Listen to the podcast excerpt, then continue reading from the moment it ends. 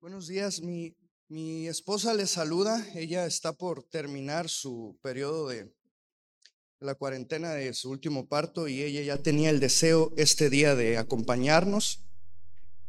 Eh, solo que bueno, llevamos algunos días con los niños enfermos en casa y pues como ya dijo Gerson, anoche el más pequeño tuvo que ser internado, pero era el deseo de su corazón estar aquí, así que por esa situación pues traemos a cierto desgaste, algo de sueño. Yo voy saliendo también como de una gripa y en la mañana estaba recordando una frase de un pastor que decía, estás enfermo, predica la palabra y luego muérete. Entonces dije, bueno, no sé si quiero lo segundo, pero definitivamente quiero hacerlo primero. ¿Y cómo están el día de hoy, mis hermanos? Bien, amén, gozosos, qué bueno. Quiero decirles que según estudios realizados por mí, es poco probable que el día de hoy usted esté más contento que yo. Y la razón es que el día de hoy, por la gracia y la misericordia del Señor, me permite y nos permite culminar esta serie que iniciamos en marzo de este año, que nos llevó todo este año. Eh, de manera pues no, no consecutiva obviamente, pero que estuvimos abordando este tema todo, todo este año. Y, y la verdad es que para mí es un, un gozo muy grande porque para quienes estamos pues haciendo nuestros pininos en la predicación, que el Señor nos haya permitido iniciar uh, una primera serie y el día de hoy poder terminarla, la verdad es algo que me llena de gozo. Y más por el tema que el día de hoy vamos a, a tratar. Y bueno, solamente quiero orar una vez más. Oh Padre de Gloria, tú eres maravilloso y maravilloso es tu plan. Qué hermoso eres tú y qué hermosa es tu palabra, Señor, esa palabra poderosa y maravillosa que nos libera y que tiene el poder de salvarnos. Permite que el día de hoy yo pueda predicar esta palabra que tiene el poder para salvar almas y que pueda hacerlo de la manera adecuada, Señor.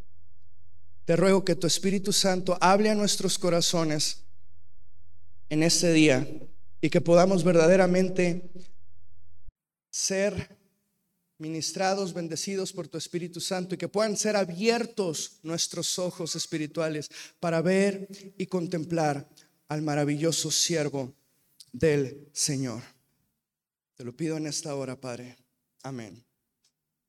Bueno, pues sin más, hemos llegado al final. Y al llegar a este pasaje, pues nos hemos dado cuenta que cada verso, cada palabra de los otros tres cantos del siervo que hemos abordado, han pintado para nosotros un cuadro maravilloso del plan divino de salvación, del plan que Dios quería llevar a cabo a través de la obra de su siervo. Y desde su llamamiento, la misión que le fue dada, e incluso su identificación con los hombres en los sufrimientos, todo, todo, en todo hemos contemplado la grandeza y la profundidad del sacrificio que está por venir y que ahora el profeta nos va a hablar. Al introducirnos a, a este pasaje, vamos a entrar en las aguas más profundas de la profecía donde Cristo es revelado a lo más en lo más grande, en lo más glorioso. ¿Sí? Aquí el profeta deja a un lado las promesas de liberación temporales para el pueblo de Israel y estas son opacadas para dar paso a la más grande y maravillosa salvación que el siervo iba a llevar a cabo. Antes de ir a este pasaje debemos tener en claro y debo decirles que nos enfrentamos a un pasaje increíble. Es uno de los pasajes más maravillosos, más importantes, si lo podemos decir así, de la escritura. Es el pasaje más citado en el Nuevo Testamento y también es el más conocido, incluso de los más predicados en toda la historia y del cual grandes maestros, teólogos y eruditos han hablado al respecto acerca de la relevancia de este pasaje. Agustín de Hipona decía, este no es, no es una profecía, este es un evangelio. Y de hecho es llamado por muchos el quinto evangelio. Martín Lutero decía, eh, Dios nos muestra cómo su misericordia y su justicia se encuentran en la cruz de Cristo. Calvino decía, vemos cómo Dios transforma el sufrimiento en salvación. El siervo es la encarnación de la gracia divina que Dios ofrece gratuitamente a todos los que creen en Él. Carlos Spurgeon, junto con muchos más, él declara, esta, este es el pasaje más maravilloso de la profecía del Antiguo Testamento. El doctor Sproul dice, es el corazón de la escritura y la explicación más profunda y clara del significado de la cruz en el Antiguo Testamento. John Stott nos lleva al centro mismo del Evangelio, al corazón de lo que Dios ha hecho por nosotros en Cristo Jesús. Y como ellos, muchos otros consideran este pasaje uno de los más sobresalientes de la Escritura porque nos habla acerca de la maravillosa obra de expiación de nuestro Señor Jesucristo. Así que debemos acercarnos a este pasaje, mis hermanos, con un corazón y con una actitud adecuada y reconocer que todo es acerca de Cristo y nada es acerca de nosotros. Nada es acerca de nosotros, sino de aquel que es por cuanto sufrió, como lo hemos visto en Hebreos, Él es perfecto, por lo cual también Él puede hacer perfecto y puede salvar a todos los que por medio de Él se acercan a Dios.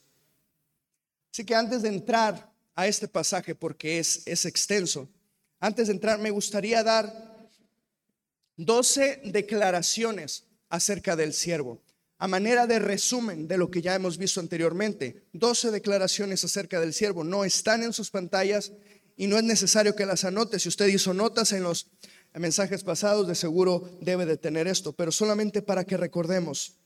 Número uno, el Señor tiene una obra maravillosa que tiene propósitos salvíficos. Dos, el siervo ha sido llamado, escogido por Dios y capacitado con su espíritu para, para realizar esa obra. Tres, el Señor sostiene y protege al siervo y se deleita en él. Cuatro, el carácter del siervo al cumplir la obra es mesurado y tranquilo. Cinco, el siervo viene a cumplir y establecer la justicia de Dios. Seis, el Señor ha puesto poder y autoridad en la boca del siervo. Siete, el siervo es el único que cumple perfectamente todo lo que Dios demanda de su pueblo y por lo tanto el Señor muestra su gloria en él. 8. El siervo espera en la justicia y la recompensa del Señor. 9. El Señor hizo a su siervo luz y salvación a todas las naciones. 10. El Señor dio a su siervo un oído y una boca instruida, por lo cual puede hablar con sabiduría y animar a los fatigados. 11. El siervo mantiene una perfecta obediencia al Señor aun a pesar del sufrimiento. Y 12. El Señor es el que justifica al siervo. Por lo tanto, éste no tiene temor ni es avergonzado. Así que al meditar en todas esas declaraciones, podemos darnos cuenta de la profunda relación que existe entre el Señor y su siervo, entre el siervo y su Señor. Y además cuando vemos que Él le dio a su Espíritu Santo para que Él pueda llevar a cabo la obra, oh mis hermanos, no tenemos duda de algo. La Trinidad completa trabaja para que sea cumplida la voluntad de Dios y que la obra salvadora del Señor sea llevado a cabo, llevada a cabo a través de su siervo. Por lo tanto, podemos estar seguros del éxito que el siervo va a tener y que el Señor cumplirá sus propósitos. Como lo dice en Isaías 42, 9, este verso que vimos en el primer canto del siervo, dice, las cosas anteriores ya se han cumplido y yo anuncio cosas nuevas antes que sucedan, las anuncio. El Señor declara desde el inicio el triunfo y la victoria de su siervo. Y así es como comienza el último canto del siervo. Así que vamos al pasaje de este día en Isaías 52 y vamos a ver primeramente los primeros tres versos que sería Isaías 52, versículos 52, eh, 13, eh, perdón, hasta el 53, 3. Y vamos a ver primero la paradoja de la exaltación del siervo. Y comienza de la misma manera. Oigan esto, mi siervo prosperará, será enaltecido, levantado y en gran manera exaltado. Esta es la voz de Jehová declarando el éxito de su siervo. ¿Y de qué manera, mis hermanos? No nos está mostrando a un siervo ineficiente, a un siervo incapaz que a duras penas pudo concluir su obra. No, nos está ah, indicando un cumplimiento glorioso y triunfante que resulta en gran exaltación. Los términos que aquí se utilizan, enaltecido, levantado, en gran manera exaltado, no están ahí simplemente para embellecer el enunciado. Son términos que en el Antiguo Testamento solo han sido utilizados para hablar acerca de la gloria y la majestad del Señor. Así que el profeta nos regala aquí una pequeña joya escondida y sin ser el tema, nos está diciendo que este siervo entonces comparte la misma gloria que Dios ¿Por qué? Porque es Dios. Y el profeta nos muestra aquí un aspecto divino del siervo. Ahora dice, mi siervo prosperará. Algunas versiones en inglés o, que se traducen directamente del hebreo, dice, mi siervo actuará sabiamente o se conducirá sabiamente. Esta palabra aquí tiene que ver, tiene ese sentido, tiene que ver con entendimiento, razón, conocimiento, éxito o habilidad. Veamos Jeremías 23:5. Dice, vienen días, declara el Señor, en que levantaré a David un renuevo justo y él reinará como rey. Actuará como sabiamente, es la misma palabra, y practicará el derecho y la justicia. Lo que nos está diciendo es que va a conducirse con un tipo de sabiduría que lo llevará a actuar bien, a reinar, a gobernar bien, y eso resultará en una obra próspera mi siervo prosperará. Sin embargo, debe llamarnos la atención cómo es que aquí introduce este lenguaje y nos habla acerca de sabiduría en el contexto de los sufrimientos del siervo, en el contexto de la cruz del siervo. Primeramente, porque la sabiduría de Dios y la sabiduría del hombre son totalmente opuestas. Por eso esto es una paradoja, porque nos habla de sabiduría en el contexto de los sufrimientos. Y esto es algo que lo podemos ver desde el Edén. En Génesis 3:6, cuando la serpiente engaña a Eva, dice que vio que el árbol era bueno para comer, agradable a los ojos y deseable para alcanzar qué? Sabiduría. Porque entonces ella lo toma, ¿verdad? Pero vemos que en este caso el resultado no fue prosperidad y no fue andar y conducirse sabiamente. El resultado fue devastador. Porque lo que para el hombre es sabio no es sabio para Dios. Y lo que para Dios es sabio no es sabio para el hombre. Y Pablo nos lo dice en 1 Corintios 1:19, dice, porque está escrito, destruiré la sabiduría de los sabios y el entendimiento de los inteligentes desecharé. ¿Dónde está el sabio? ¿Dónde está el escriba? ¿Dónde está el que sabe discutir en este siglo? ¿No ha hecho Dios que la sabiduría de este mundo sea necedad? Y después nos dice, ya que este mundo no pudo conocer a Dios en su propia sabiduría, a Dios le plació que el hombre le conociera a través de la locura de la predicación, a través de la necedad, y otra versión, de la predicación. Y dice, los judíos piden señales, los griegos buscan sabiduría, sin embargo, para los llamados, tanto judíos como griegos, Cristo es poder de Dios y sabiduría de Dios.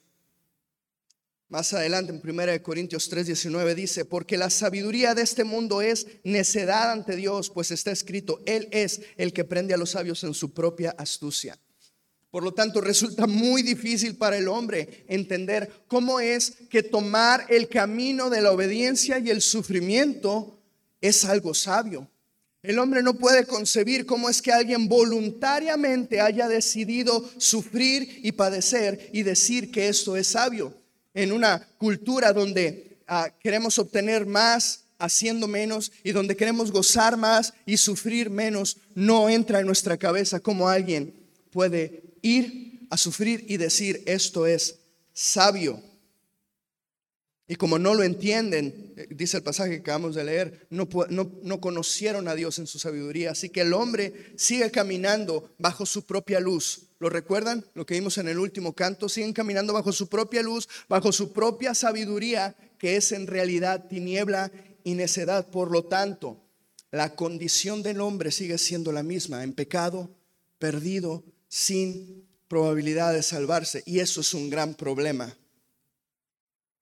Así que la gran respuesta de la sabiduría de Dios ante el gran problema del hombre fue enviar al Ebed Yahweh, fue enviar al siervo del Señor a sufrir. Y esto, dice el Señor, es sabio. Y esto, dice el Señor, va a prosperar. Pero paradójicamente eso va a ser a través del sufrimiento. Veamos cómo esto es que ocurre. Vayamos al siguiente verso, Isaías 52, 14. De la manera que muchos se asombraron de ti, pueblo mío, así fue desfigurada su apariencia más que la de cualquier hombre y su aspecto más que el de los hijos de los hombres. Pueblo mío aquí ah, no aparece en los escritos más antiguos, pero fue incluido para, para hacer énfasis que se está refiriendo a Israel. De la manera que se asombraron de Israel, dice, así será desfigurada su apariencia. ¿Por qué se asombraron de Israel? Bueno, porque esta nación, que era la nación escogida de Dios, la nación donde Dios hacía grandes maravillas, fue pecadora, rebelde y Dios la castigó, fue asediada, tomada, llevados cautivos y su ciudad destruida. Y eso causó gran asombro. Entonces lo compara con el siervo que fue desfigurado y cuando hablamos de que el siervo fue desfigurado, también lo veíamos el canto pasado. Esto ah, directamente se atribuye al castigo físico que Jesús recibió. En Isaías 56 nos dice que Él ofreció su espalda, ofreció sus mejillas a quienes lo golpeaban, a quienes lo laceraban, para ser azotado, a quienes le dieron con el látigo hasta desgarrar su piel. El camino desde el pretorio hasta el Calvario quedó marcado con toda la sangre que escurría de su cuerpo. Así fue desfigurado, dice, hasta que no parecía hombre, su apariencia, dice, fue desfigurada, no parecía hombre, era como una masa ensangrentada caminando por esa polvorientas ciudad. Todavía en el Calvario, clavado en la cruz, se clavó una lanza en su costado, salpicando lo último que pudo salpicar de sangre, de agua. Fue desfigurado totalmente. Y dice el versículo 15, ciertamente Él asombrará a muchas naciones. Los reyes cerrarán la boca ante Él porque lo que no les habían contado verán y lo que no habían oído entenderán. Definitivamente es un mensaje increíble, que no es fácil de entenderlo, de captar a la primera. Y dice, los reyes eh, se asombrarán, cerrarán su boca. Porque el Evangelio, mis hermanos, es, es ruidoso, es escandaloso. Pablo aplica este verso a su ministerio de predicación. Dice que él estuvo en Romanos 15, eh, 20 dice que él estuvo predicando donde no habían predicado antes, dice, para no edificar sobre el fundamento de otro. Pero al lugar donde Pablo iba, eh, el mensaje del Evangelio causaba una gran conmoción, causaba gran ruido y en algunos lugares un gran escándalo, como en Éfeso, como en Atenas, como en Corinto, ¿verdad? Pablo era experto en, en causar este tipo de alboroto cuando iba a predicar la palabra, pero no él sino la palabra, no él, sino el poder de Dios. Por eso Pablo se refiere al Evangelio como el dinamis, dunamis de Dios, como la dinamita de Dios, es poder de Dios para salvación. Porque nadie en absoluto puede permanecer indiferente, nadie puede permanecer sin reacción ante el mensaje de la cruz. O lo abrazas o resulta ser escandaloso y lo rechazas, pero nadie puede quedar indiferente. Ahora aquí cuando dice que asombrará muchas naciones, no es la misma palabra del verso anterior, que dice que muchos se asombraron de ti. Esta palabra, su ah, significado original quiere decir rociar. Él rociará a muchas naciones, salpicará, alcanzará a muchas naciones. Y eso nos recuerda a, los sacerdotes, sí, en el templo, que ellos tenían que rociar con la sangre de los, de los sacrificios, el altar, los utensilios, o cuando ellos tenían que ah, salpicar con agua para, para, hacer, ah, para limpiarse. Bueno, todos estos símbolos nos daban la idea de la purificación. Así que este siervo dice, rociará a muchas naciones, con su mensaje alcanzará a muchas naciones, con su sangre para lavarlos, para purificarlos, por medio del Evangelio. ¿Por qué? Porque el Evangelio es poder de Dios, pero al mismo tiempo es una paradoja. ¿Sí? El Evangelio es hermoso, es escandaloso, pero es hermoso. Dice, por tanto, los reyes cerrarán la boca, todos quedarán pasmados ante tan increíble mensaje. El comentarista John Brown dice, los reyes contemplan algo inusitado en la historia humana e inimaginable por mentes humanas. El Evangelio, la obra de Jesucristo, desafía la mente y la razón y el hombre no la puede concebir de principio a fin. La gracia de Dios para los pecadores por medio del siervo sufriente es el deseo y el plan de Dios que solo puede ser captado con la ayuda del Espíritu Santo. Así que el siervo triunfará, será exaltado, será enaltecido, pero primero tendría que sufrir para con ese sufrimiento, con esa sangre alcanzar a muchas naciones. Y verán, dice, lo que no, antes no habían visto y escucharán lo que antes no habían oído. Este mensaje es una locura, pero es poder de Dios. Sigue diciendo Isaías, verso 1 del capítulo 53, ¿quién ha creído a nuestro mensaje? ¿A quién se ha revelado el brazo del Señor? Bueno, la primera pregunta es una retórica y la segunda parece ser la clave. ¿Quién ha creído? Nadie. Nadie a menos que el Señor quiera revelárselo. Nadie a menos que el Señor le dé gracia para creer. Porque aunque Cristo vino, no muchos, no todos creyeron en Él. Dice Juan 12:37. Pero a pesar de que había hecho tantas señales delante de ellos, no creían en Él. Esto para que se cumpliera el dicho mexicano, estás viendo y no ves. Hacía señales y milagros, pero no creían en Él. Dice, para que se cumpliera la palabra del profeta Isaías que dijo, ¿quién ha creído a nuestro anuncio? ¿Y a quién se ha revelado el brazo del Señor? ¿Y qué es esto del brazo del Señor? Ah, el Antiguo Testamento utiliza ah, esta figura del brazo del Señor para hablar de la manera en la que el Señor obra en la tierra. Cuando el Señor quiere irrumpir en la historia y en la humanidad, haciendo algo poderoso, se habla del brazo del Señor. Incluso en el capítulo 52, antes de entrar al canto del siervo, en el versículo 10 dice, el Señor ha desnudado su santo brazo a la vista de las naciones. E, es así como alguien que va a hacer algo y se, se jala las mangas para poder hacerlo. Y todos los confines de la tierra verán su, la salvación de nuestro Dios. Entonces el Señor mostró su brazo a todas las naciones. Pregunta, ¿quién rociará las naciones? El siervo. ¿A quién hizo Dios luz y salvación de las naciones? Al siervo. Por lo tanto, en el contexto de este canto, el brazo del Señor no solo es algo que Dios ha hecho, sino alguien a quien Dios ha enviado. Dicho de otra manera, el siervo es el brazo del Señor que ha sido revelado. El siervo del Señor es el brazo poderoso de Dios. Pero aún así nos dice el pasaje, no todos creyeron en él. No todos creyeron este mensaje. Y sigue diciendo el verso 2, creció delante de él como renuevo tierno, como raíz de tierra seca. No tiene aspecto hermoso ni majestad para que lo miremos, ni apariencia para que lo deseemos.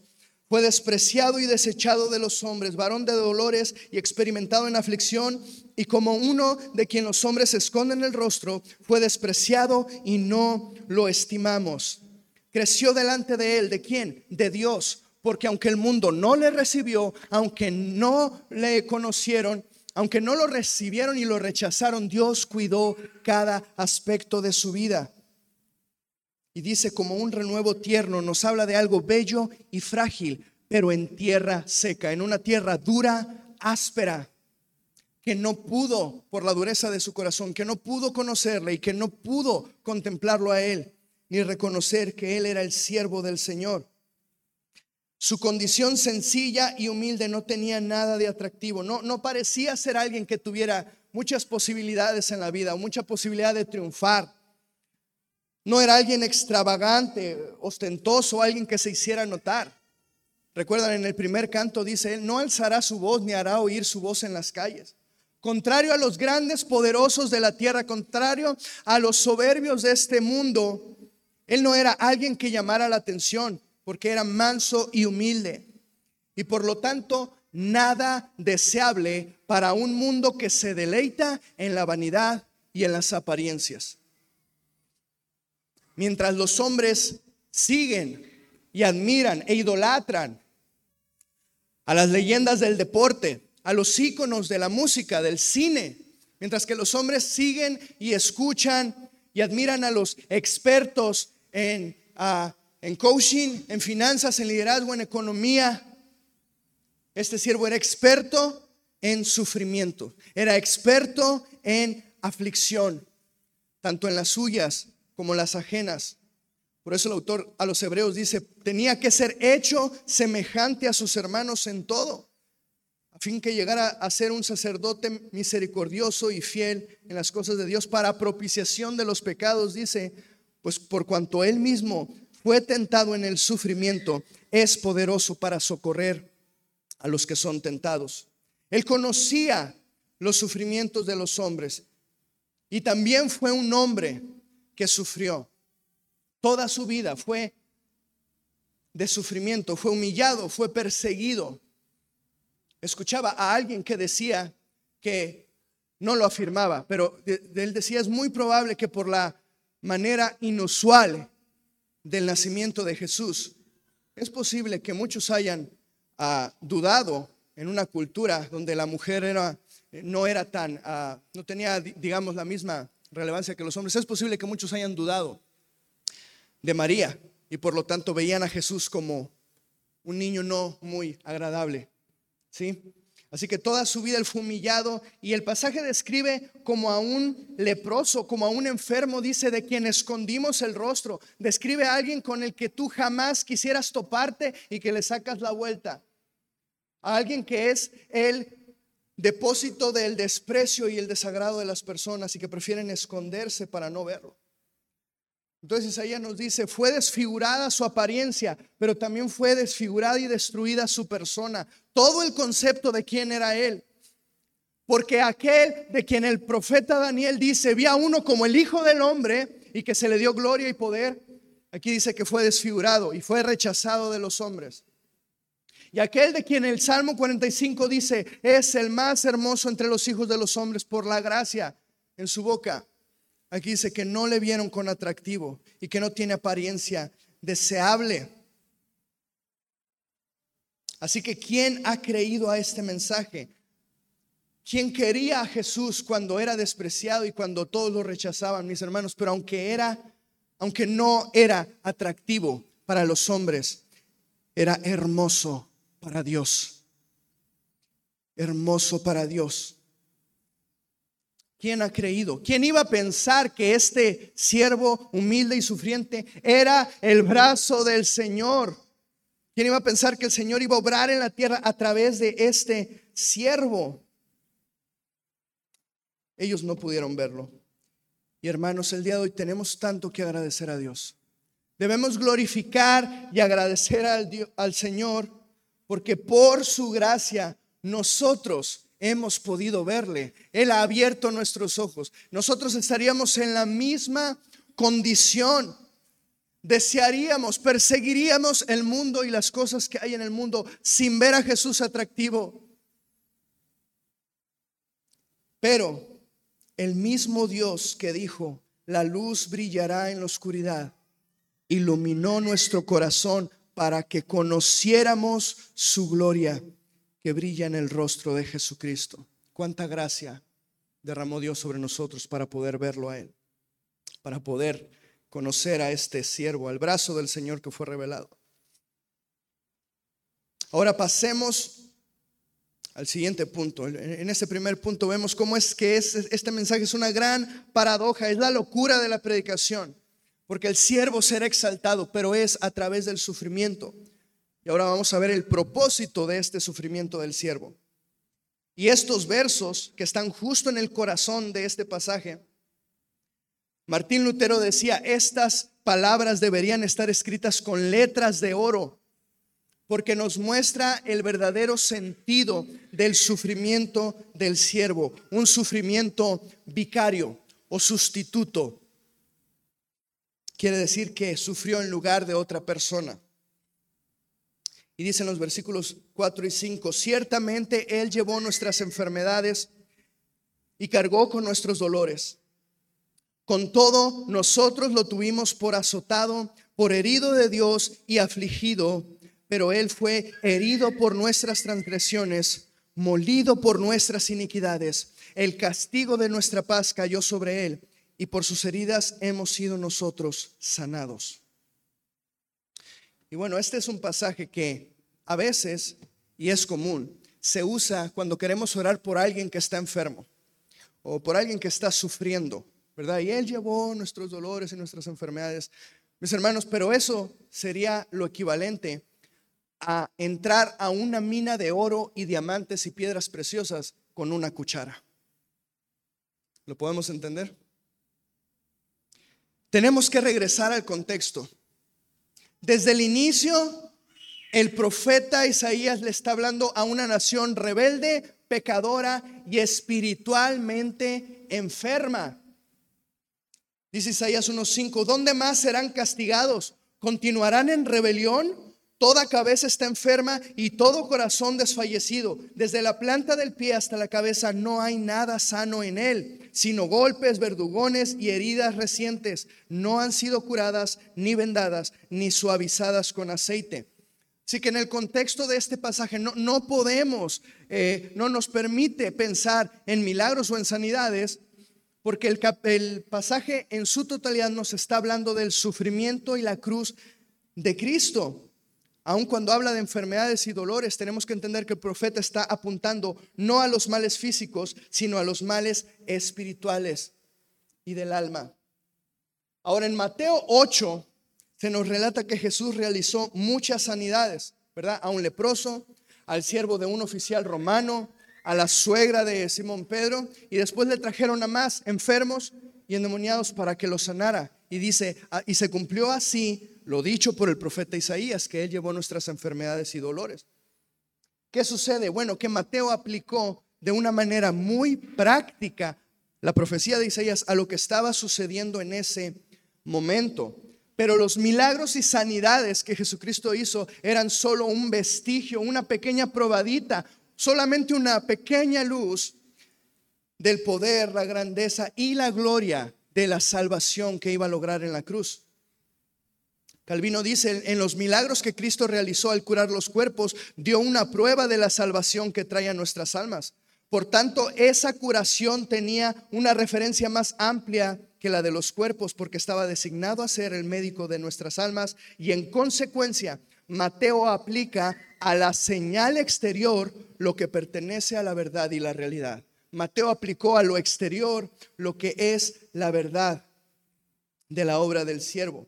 Entonces, ¿se equivocó Mateo? No, no se equivocó, porque la obra de Cristo en la cruz abarca el pecado y sus consecuencias. Y estamos tan seguros de eso como que sabemos que en el cielo no habrá más llanto, ni dolor, ni tristeza, ni enfermedad, ni muerte. Porque Él lo pagó en la cruz. Aun si hoy en día el Señor quiere mostrar su gracia para con alguien y sanarlo, Él puede hacerlo, porque este es el común denominador. Un enfermo que es sanado y un pecador que es perdonado están recibiendo lo mismo, la gracia de Dios. Pero la obra principal de Cristo no era y nunca fue salvar, sanar solamente los cuerpos, sino sanar el alma y producir resultados espirituales, no solamente físicos. Entonces, eh, el Señor Jesucristo hizo todo eso para mostrar la gloria de su salvación. El apóstol Pedro sí aplica directamente este pasaje a la obra del Señor en nuestra alma y dice, Él mismo llevó, 1 Pedro 2.24, Él mismo llevó nuestros pecados en su cuerpo sobre la cruz para ser sanados. ¿No? A fin de que muramos al pecado y vivamos a la justicia, porque por sus heridas fuimos sanados, por sus heridas fueron ustedes sanados. De modo que todo lo que el siervo llevó en sí, las enfermedades y los quebrantos, lo hizo con el propósito de mostrar su salvación. Pero ¿qué vimos ahorita, ahorita en, el Evangelio de Juan? Aunque hacía milagros, muchos no creían en él. Y dice, dice el pasaje de Isaías, el versículo 4, aún así nosotros le tuvimos por azotado, por herido de Dios y afligido. Y esto tiene que ver con la mentalidad judía de que si alguien estaba sufriendo de esa manera, era porque Dios lo estaba castigando por su pecado o porque era culpable de delito. Bueno, no hay nada más lejos de la realidad. Nos muestra qué tan grande puede ser la necedad del hombre como para pensar que este siervo del Señor estaba sufriendo por sus pecados, o sea, por su propio pecado y por su propia culpa. Aún el día de hoy, hay muchos judíos que siguen considerando eso. Qué increíble que muchos en ese momento pudieron haber pensado, ah, algo malo ha de haber hecho. O quizá en la mente soberbia de los fariseos alguien pudo haber dicho, eso le pasa por blasfemar contra Dios, por blasfemar contra el templo, por decir que es más grande que Moisés o que Abraham, o por decir que es el Hijo de Dios o que es Dios mismo. Pero ellos no pudieron entender lo que estaba sucediendo. Él no sufrió porque fuera culpable y el verso 5 nos declara cuál fue exactamente el propósito de su sufrimiento y al mismo tiempo nos da una de las declaraciones más maravillosas que el Evangelio nos brinda, que sus sufrimientos fueron por nosotros, por nuestro pecado, por nuestras iniquidades. Cada vez que leemos esto debemos entender en nuestro lugar. Él llevó el pecado en nuestro lugar. Llevó el castigo en nuestro lugar, fue afligido, fue castigado en nuestro lugar. Cuando dice que llevó y que cargó las enfermedades, esto refiere a un dicho que existía en el sistema levítico, donde dice que el que era culpable de delito llevará su pecado o cargará con su ignominia, de modo que él lo cargó como un verdadero culpable, pero fue en nuestro lugar, en nuestro lugar. Entendamos eso, mis hermanos. Cuando dice que fue por nosotros, no se está, no se está refiriendo a que, ay, somos entonces tan importantes para Dios. Se está refiriendo a que fue en el lugar que nos tocaba a nosotros. Esto es la base de la expiación, que alguien nos sustituyó, que Cristo, el siervo de Dios, el Hijo de Dios, se puso en nuestro lugar para recibir la ira de Dios, haciendo posible que tengamos paz con el Señor. Y eso es a lo que se refiere el apóstol Pablo cuando dice que ahora que somos justificados tenemos paz con Dios. Un Dios que, como uno que está en guerra, va a destruir al que es culpable.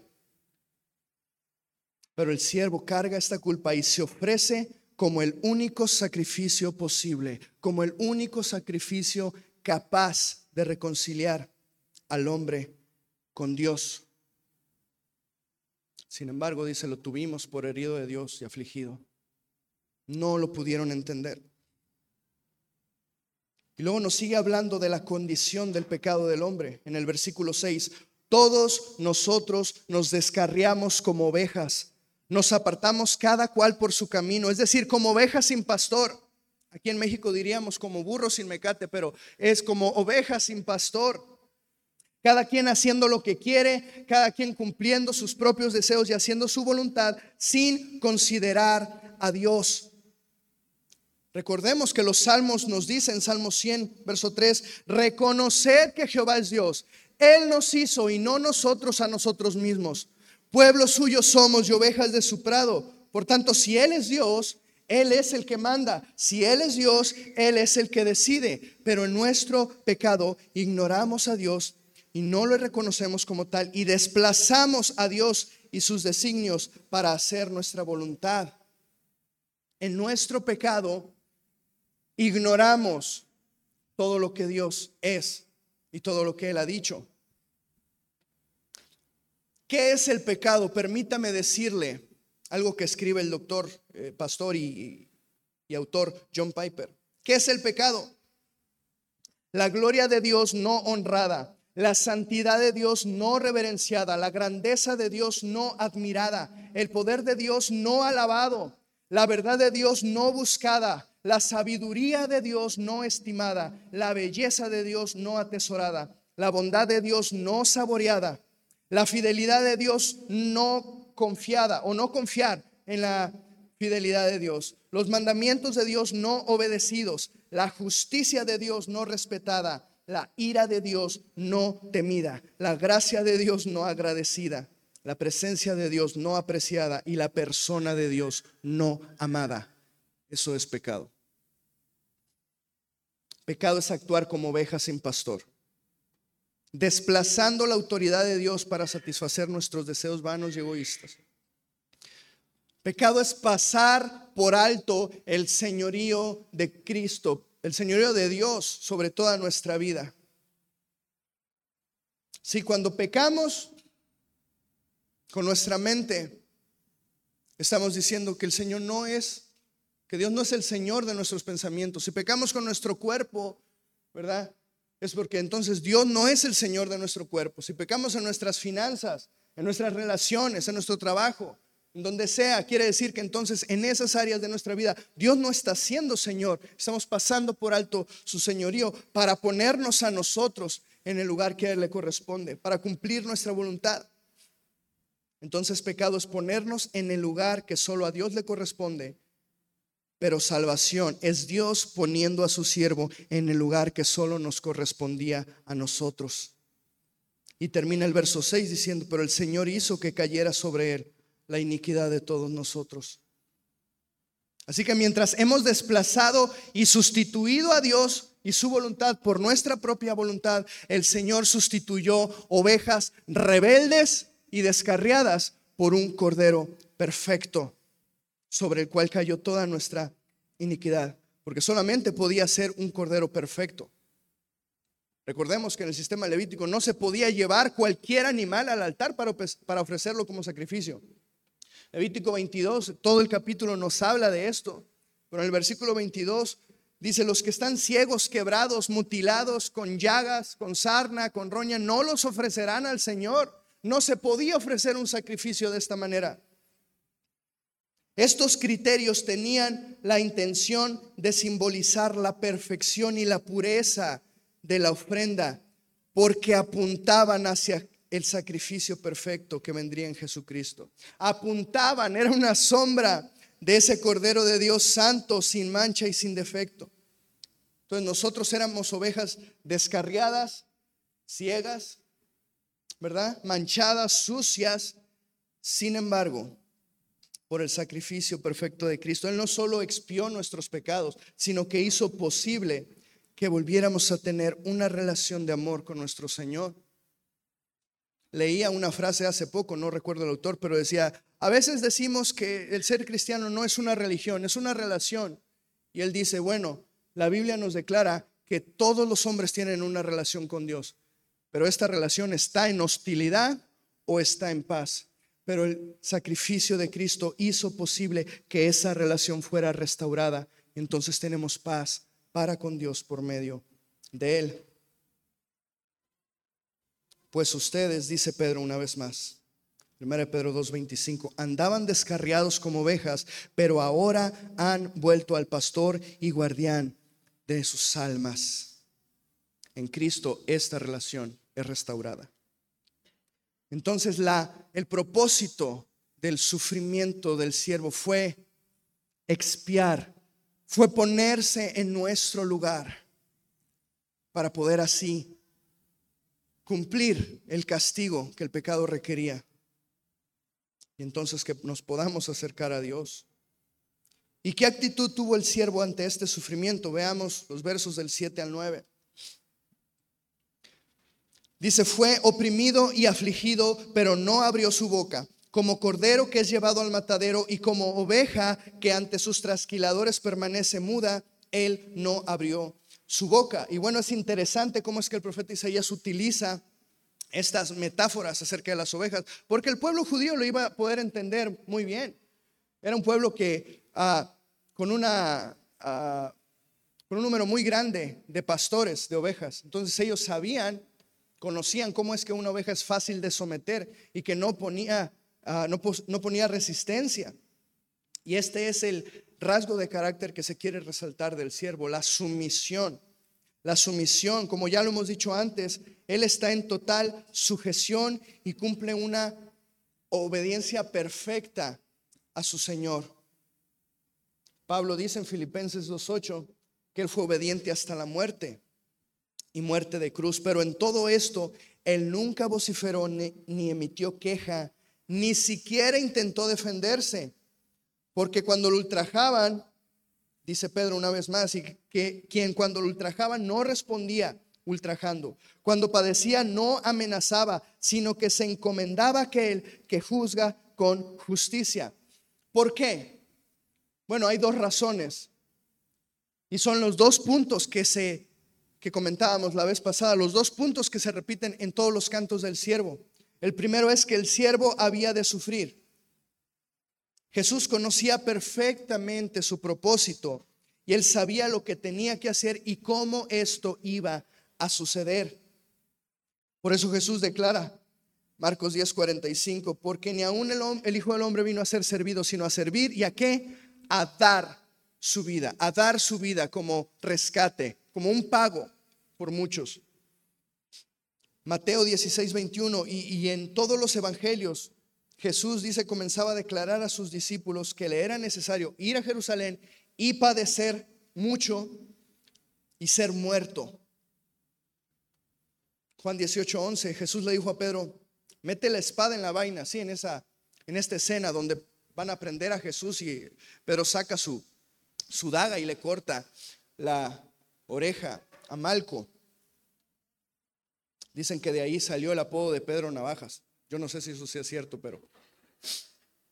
Pero Jesús dice, Pedro, tranquilo, ¿qué acaso la copa que el Señor me ha dado, acaso no he de beberla? Jesús conocía perfectamente lo que él tenía que hacer, que iba a sufrir. Y el segundo punto es que el Señor es la ayuda del siervo. Y esto lo hemos visto en todos los cantos del siervo, cómo él da promesas de protección, Sí, promesas de seguridad, de sustento a su siervo desde el inicio. He aquí mi siervo al que yo sostengo, mi escogido en quien yo me deleito. No se desanimará, no desfallecerá. Y vemos también como el siervo dice, el Señor es mi recompensa, el Señor es mi derecho. O en el inicio de este, de este canto, oigan, mi siervo va a prosperar. Así que tenía promesas de parte de Dios. Y podemos ver cómo en la vida de Jesús él confiaba plenamente en su Señor. Dice Juan 12, 27, ahora está turbada mi alma. ¿Y qué diré? Padre, sálvame de esta hora. O sea, Jesús está diciendo, sí, me siento, puede ser que me sienta afligido, pero ¿acaso este es momento para echarme para atrás y correr? ¿Qué diré, Padre, sálvame? No, mas para esto he llegado a esta hora. Padre, glorifica tu nombre. Entonces vino una voz del cielo. Lo he glorificado y lo glorificaré otra vez. Así que el siervo cayó, no abrió su boca como una oveja muda los evangelios nos dan testimonio que Jesús no se defendió ante los fariseos, que no se defendió ante Pilato. Incluso nos dice que Jesús mismo dice, si yo quisiera, podría rogar al Padre y él mandaría doce legiones de ángeles a que me rescataran, pero no lo hizo. No lo hizo. El precioso Cordero de Dios en un silencio sumiso y obediente fue a la cruz. El profeta continúa diciendo, por opresión y juicio fue quitado. Algunas versiones dicen, por cárcel y juicio fue quitado. Y en cuanto a su generación, ¿quién tuvo en cuenta que él fuera cortado de la tierra de los vivientes por la transgresión de mi pueblo a quien correspondía la herida?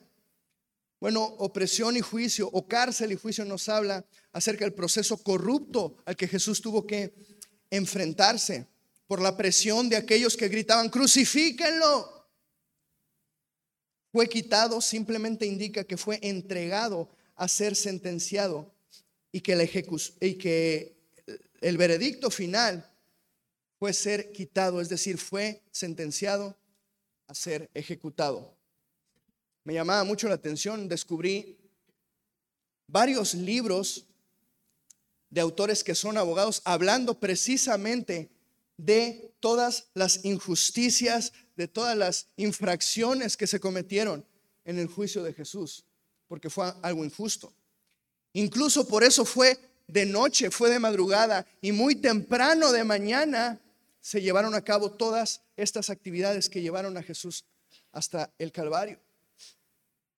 Es interesante que también había una costumbre de entre los, entre los judíos, y eso está escrito en su literatura, en, en el Talmud, que cuando alguien era sentenciado a muerte, había un lapso, tenían que dar un lapso de 40 días por si alguno podría venir en defensa de ese acusado y demostrar su inocencia.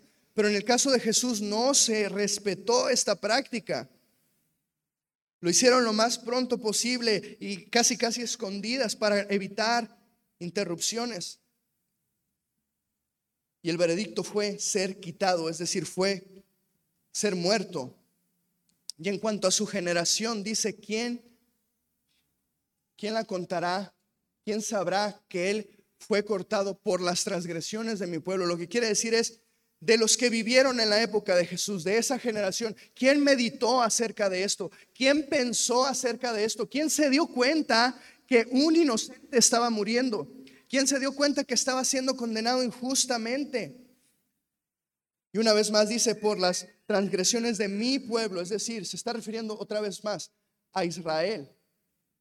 Así que quien estaba yendo a la cruz estaba siendo condenado no por sus transgresiones, sino por las transgresiones de un pueblo que sí era culpable, pero nadie lo consideró de esa manera.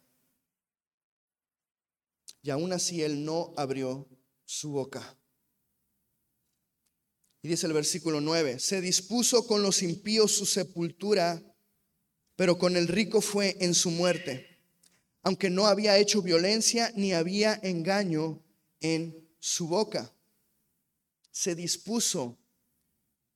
Los hombres perversos que conspiraron contra Jesús habían dispuesto que él tuviera un final deshonroso.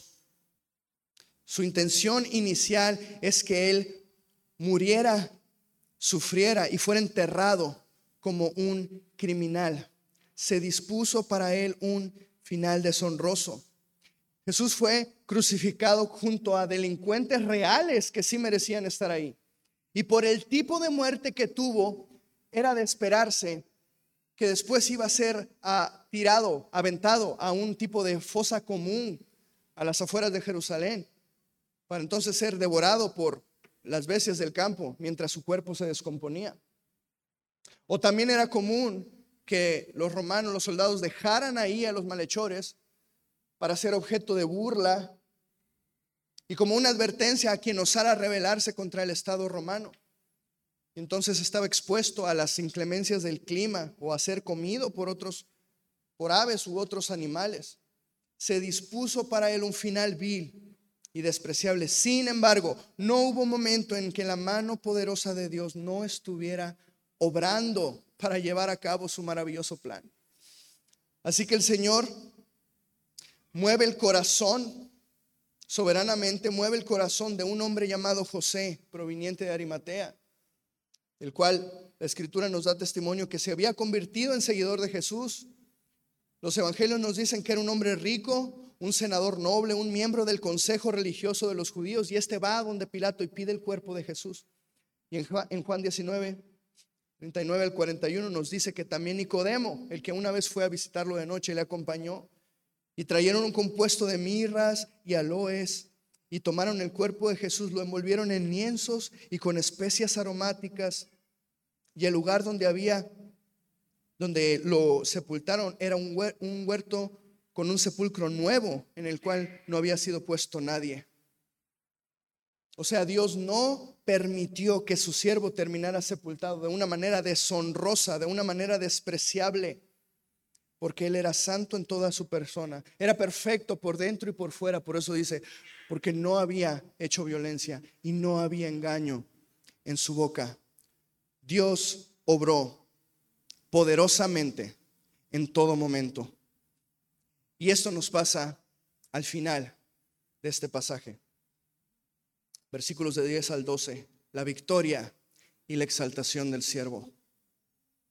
Dios obró soberanamente Dice el versículo 10, pero quiso el Señor quebrantarlo, sometiéndolo a padecimiento.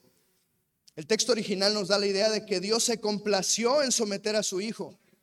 No fue el hombre, no fue Roma, no fue Pilato, no fueron los fariseos ni los soldados.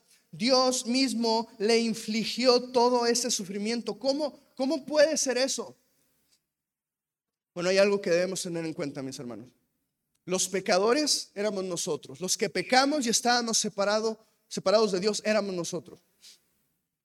Y por lo tanto Dios, como ya lo dijimos, estaba en guerra con nosotros.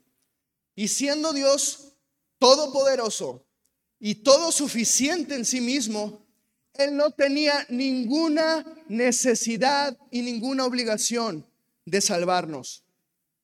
Dios no tenía ninguna obligación para salvar al hombre. ¿O es que acaso alguien pudiera decir, no, no, yo, yo sí valgo la pena, Dios a mí sí me tenía que salvar? Dios ya estaba en deuda conmigo. No, Él pudo habernos dejado en nuestros vanos y necios razonamientos, pudo habernos dejado a merced de nuestras propias concupiscencias, pudo habernos dejado muertos en delitos y pecados, simplemente esperando el día en el que el Señor derramara toda su ira y su juicio contra nosotros. Entonces, ¿por qué lo hizo con su siervo? Entonces, ¿por qué lo hizo con Cristo? Debemos reconocer que la salvación fue el plan de Dios desde el inicio y es un acto del amor y la voluntad de Dios. Es un acto de la voluntad y el amor de Dios. Nos dice la escritura en Efesios 1:5, en amor habiéndonos predestinado para ser adoptados hijos suyos por medio de Jesucristo, según el puro afecto de su voluntad. Segunda de Timoteo 1:9 dice que nos llamó con un llamamiento santo, no conforme a nuestras obras, sino según el propósito suyo y la gracia que nos fue dada. En 1 Juan 4, 9 y 10 nos dice que el amor consiste no en que nosotros hayamos amado a Dios, sino que Él nos amó y entregó a su Hijo a morir por nuestros pecados. Entonces es un acto de la voluntad y el amor de Dios. Por cuanto Dios, aunque no tenía obligación, pero Él se propuso y se dispuso en sí mismo, por su voluntad, salvarnos. Él lo hizo a través de su siervo. Pero también es un acto de justicia, ya que el pecado debía ser castigado Por eso es que Dios puso a su Hijo en la cruz para cumplir toda justicia y ganar nuestra justificación. Y Romanos 3 del 24 al 26 nos dice esto, que somos justificados gratuitamente por su gracia, por medio de la fe en Cristo Jesús, a quien Dios exhibió públicamente como propiciación por su sangre a través de la fe, como demostración de su justicia, porque en su tolerancia Dios pasó por alto los pecados cometidos anteriormente para demostrar en este tiempo su justicia, a fin de que Él sea justo y el que justifica a los que tienen fe. Así que Dios había perdonado antes los pecados anteriores de su pueblo en el pasado. Había pasado por alto, incluso les dio el sistema sacrificial para poder limpiar sus pecados como una sombra, como un, ah, como un vestigio solamente del único y perfecto sacrificio que verdaderamente iba a satisfacer la demanda de la ira del Señor y traería justicia. ¿Cuál es la respuesta del siervo? Una vez más, obediencia. Obediencia. Cuando Él se entregue, dice la segunda parte de ese verso, cuando Él se entregue a sí mismo como ofrenda de expiación, es decir, el siervo voluntariamente pone su vida. Nadie me la quita, dijo Jesús, yo la pongo cuando Él se ofrezca voluntariamente como ofrenda de expiación, verá su descendencia, prolongará sus días y la voluntad del Señor en su mano prosperará. Esto nos regresa al inicio. Mi siervo prosperará. Oigan esto, mi siervo prosperará. Actuará sabiamente y eso traerá un resultado próspero. Así que ahora vemos con mayor claridad que esto que para el hombre es locura, verdaderamente es sabio para Dios y es lo que en realidad va a traer un gran fruto. Va a traer un fruto, porque si el grano de trigo, dijo Jesús, no cae en tierra y muere, queda solo. Jesús hablando de su muerte. Pero si muere, produce mucho fruto. Y por cuanto Él murió, verá una gran descendencia. Miles de millones de hijos traídos a la gloria. Miles de millones de pecadores hechos santos. Millones de enemigos reconciliados por la obra de su siervo debido a la angustia de su alma, dice el verso 11, y nos estamos acercando al final, Él lo verá y quedará satisfecho. Y esto es hermoso porque nos muestra cómo es que Cristo mismo se deleita en ver su obra cumplida, cómo es que Él mismo se deleita y está satisfecho en nuestra salvación. Recordemos cómo es que en el segundo canto, en Isaías 49, el siervo dijo, en vano he trabajado y en vano he gastado mis fuerzas. ¿Por qué? Porque aparentemente aparentemente su obra no parecía no dar resultado. No creían en él. Aún todo lo que hizo fue rechazado. Y el siervo reconoce que quizá existe razón para desanimarse, pero aquí el siervo está diciendo, estoy satisfecho. Lo verá y quedará satisfecho porque puede ver el fruto de su aflicción. Puede ver cómo haberse ofrecido como una ofrenda logró la redención de los hombres y lo más importante, cumplió perfectamente la obediencia a la voluntad de su Señor y su plan se llevó a cabo como Él lo había destinado desde la eternidad. Y dice ahí mismo en el versículo 11, por su conocimiento el justo, mi siervo, justificará a muchos y cargará las iniquidades de ellos. La frase inicial pareciera que dice por su conocimiento, por su inteligencia, pareciera que nos está hablando de su habilidad, pero realmente debemos entenderlo como por el conocimiento de Él, por conocerlo a Él. En otras palabras, aquel que le conoce todos aquellos que se acercan a Él y lo conocen a Él y lo que Él hizo serán justificados porque Él es justo y llevará sus iniquidades. Todos aquellos ah, que puedan venir y creer en todo lo que Él ha hecho. Amados, el Evangelio no es una sugerencia ni un buen consejo. El Evangelio es una buena noticia. Él lo hizo.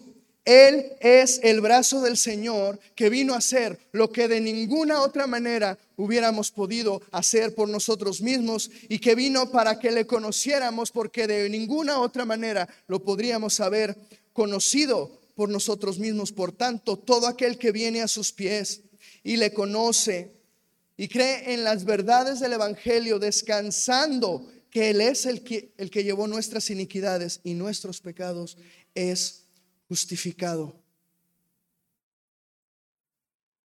Porque de todo aquello que por la ley de Moisés no pudiste ser justificados, dice en Hechos 13:39, en él es justificado aquel que cree. Pablo dice a los filipenses, y ser hallado en él, no teniendo mi propia justicia, que es por la ley, sino la justicia que es por la fe de Cristo, la justicia que es de Dios por la fe o como lo vimos ahorita en Romanos 5, justificados pues por la fe tenemos paz para con Dios. Mis hermanos, cuántas bendiciones, cuántas bendiciones resultan de la obra del siervo del Señor. Pero algo debe llamar nuestra atención. Después de que Él fue entregado para sufrir y para ser muerto, después de que Él fue quitado de la tierra de los vivientes, se nos dan estas promesas de triunfo. Entonces, ¿cómo es posible que después de que Él muriera, dice, verá su descendencia, prolongará sus días, quedará satisfecho y justificará a muchos? Bueno, recordemos que en el canto pasado el siervo dice, el Señor es el que me justifica. Cercano está el que me justifica. Por lo tanto, no soy avergonzado. El Señor justificó, vindicó a su siervo, diciendo, tú eres santo e inocente. Te voy a levantar de la muerte. Entonces, ¿cómo es esto posible? Solamente un siervo resucitado puede hacer esto. Porque al morir Él llevó el pecado que solo nos iba a producir muerte, pero al resucitar venció al pecado y venció a la muerte para brindarnos la más gloriosa de las esperanzas que tenemos como resultado de su victoria, que nosotros también venceremos y resucitaremos y estaremos para toda la eternidad con Él. Y el canto termina diciendo, por lo tanto, yo le daré parte con los grandes y con los fuertes repartirá despojos. El canto termina de la misma manera que inicia, exaltando al siervo. Yo le daré parte con los grandes y con los fuertes.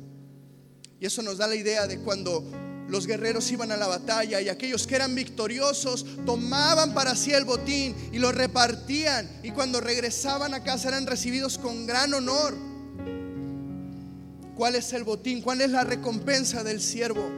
Que verá su descendencia, que verá el fruto de sus aflicciones, como dice el profeta. Que podemos venir a los pies de Él y poder estar en paz de nuevo con Dios. El siervo venció a sus enemigos y el Señor lo ha exaltado en gran manera. Su recompensa son todas las almas que Él ganó.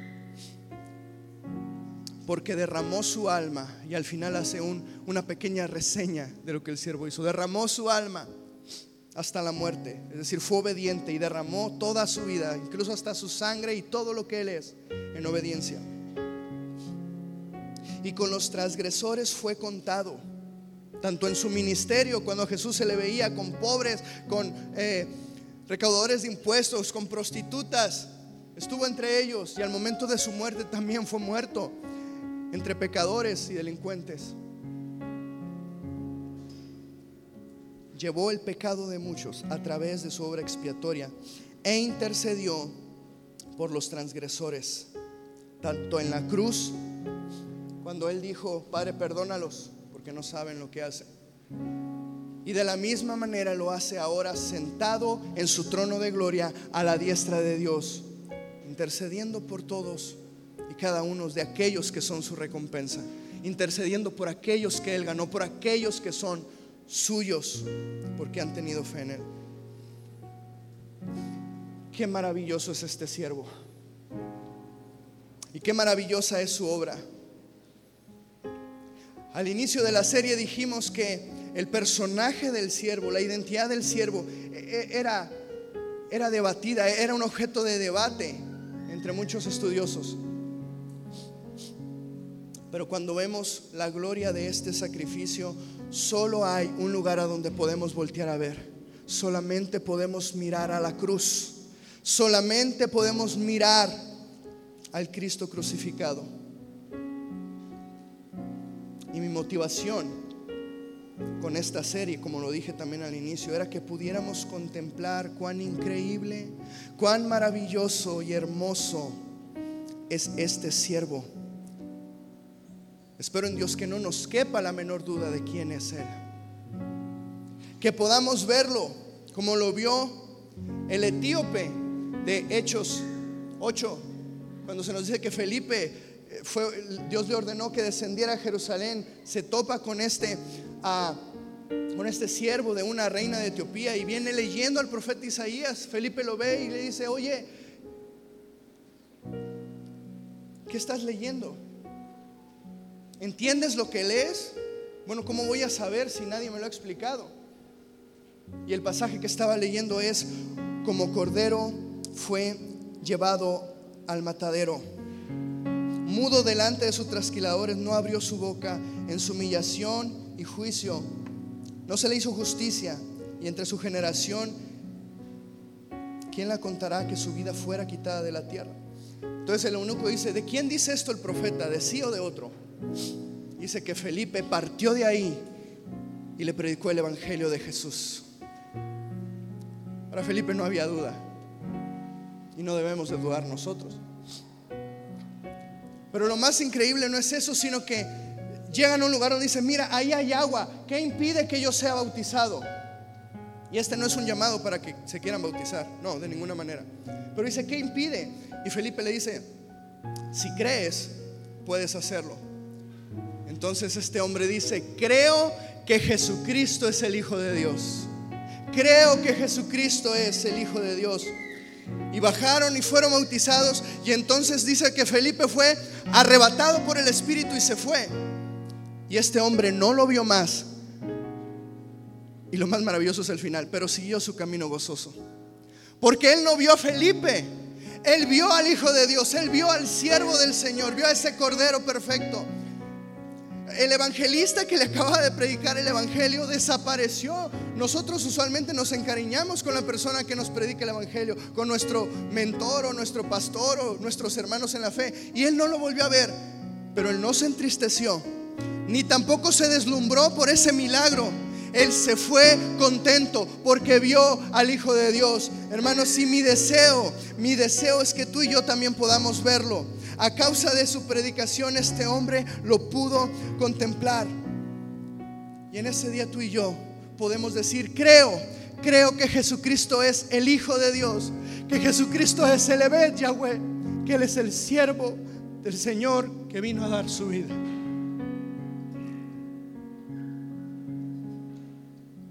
Gracias por este Evangelio, Señor. Gracias por este Evangelio que es locura para aquellos para quienes el brazo del Señor no ha sido revelado, pero a nosotros que nos ha sido revelado, Cristo es lo más hermoso que hay. Para quienes te han podido ver,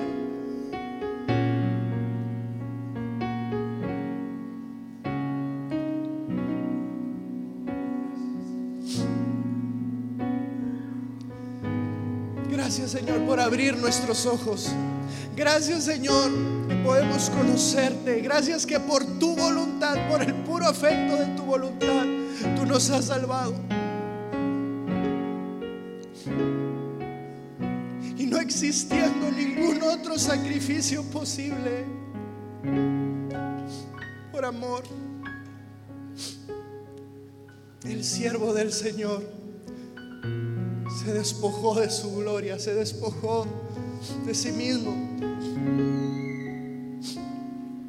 y bajó a habitar entre los hombres, haciéndose obediente. Pero el Señor lo exaltó hasta lo sumo y le dio el nombre que es sobre todo nombre. Mi siervo prosperará y nosotros hoy disfrutamos de los beneficios de esa obra perfecta. Disfrutamos de los beneficios de la obra del siervo del Señor. Somos parte de la recompensa del siervo. Somos los santos del Señor. Y nos gloriamos en nada más que en la cruz de Jesucristo. Si en algo he de gloriarme, que sea en la cruz de Jesucristo. Amén.